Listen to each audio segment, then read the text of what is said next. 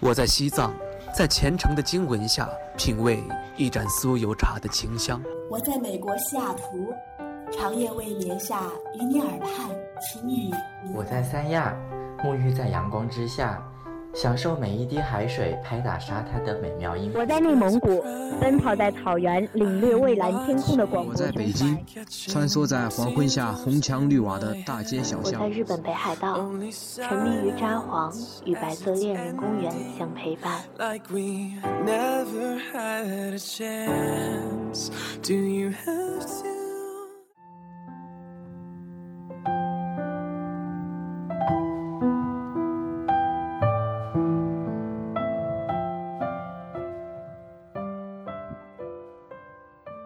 嗨，亲爱的你今天你过得好吗？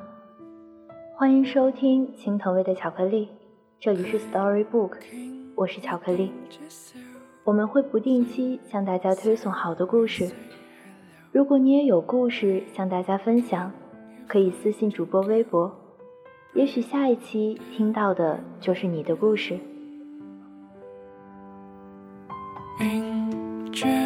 腼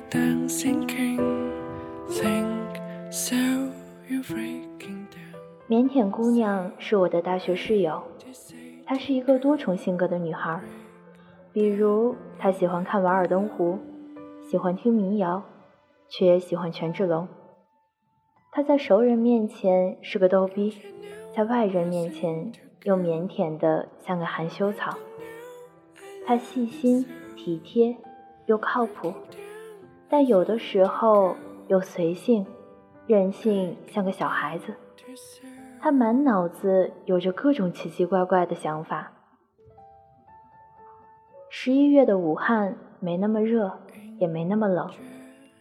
三五幺路公交人很多，昏暗的灯光下，有一个背着草莓图案的双肩包男生，融入了腼腆姑娘的视线。小草莓个子不高，穿白 T 恤。干净、清秀，腼腆姑娘躲在人群中，偶尔抬头，用余光偷偷地看向小草莓。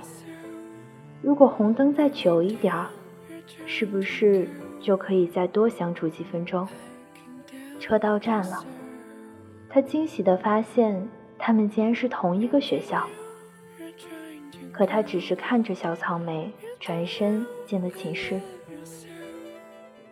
人的每一天都会与无数的人擦肩而过，这些人当中，也许会有你感兴趣的人，你想认识的人。如果你迈出了第一步，也许结果就不是擦肩而过了。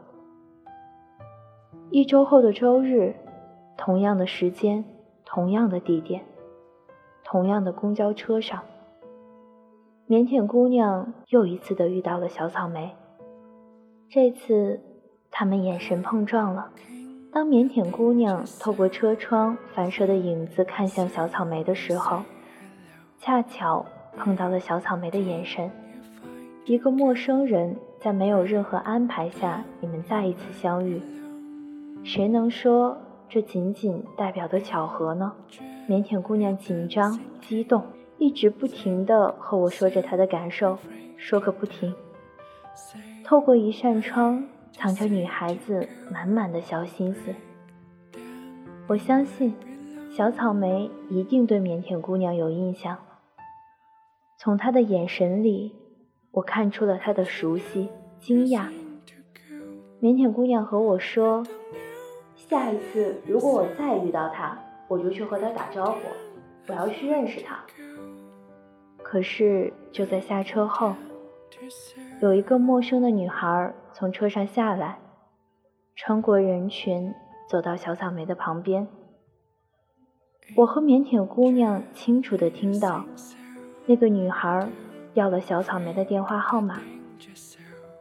事后，腼腆姑娘和我说起了这件事，他觉得他和小草莓之间是不现实的，怎么只能凭借在公交车上的一面？就果断的去认识对方，可能那个女孩真的很轻松的要到了小草莓的联系方式。这让他觉得他和小草莓是有距离的，这样的关系不现实。或许他骨子里就是一个传统的姑娘吧。从那以后，腼腆姑娘再也没有见过小草莓。其实人和人之间有时真的很奇妙。为什么你会没有缘由的遇到一个人两次？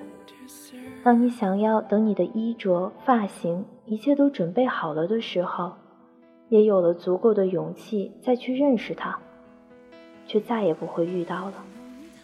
明明在一个学校，明明学校也不大，可故事好像到这儿就戛然而止了。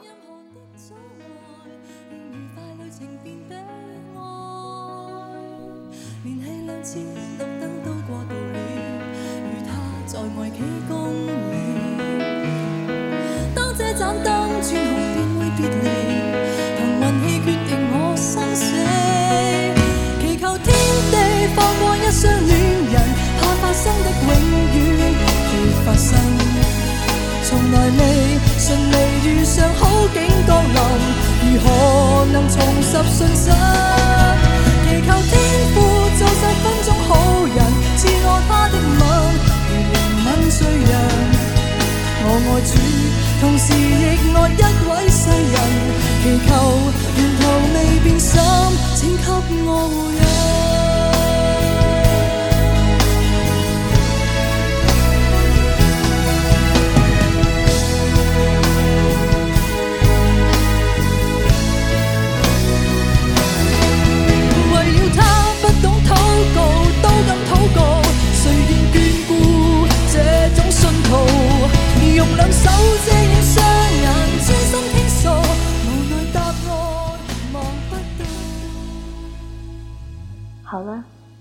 今天的节目到这里就结束了。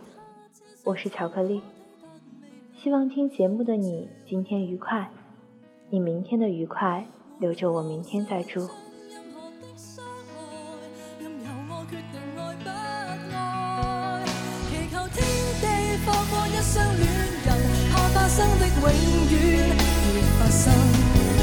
从来未顺利遇上好景降临，如何能重拾信心？祈求天父做十分钟好人，赐我他的吻，怜悯罪人。我爱主，同时亦爱一位爱人，祈求沿途未变心，请给我护荫。为了他。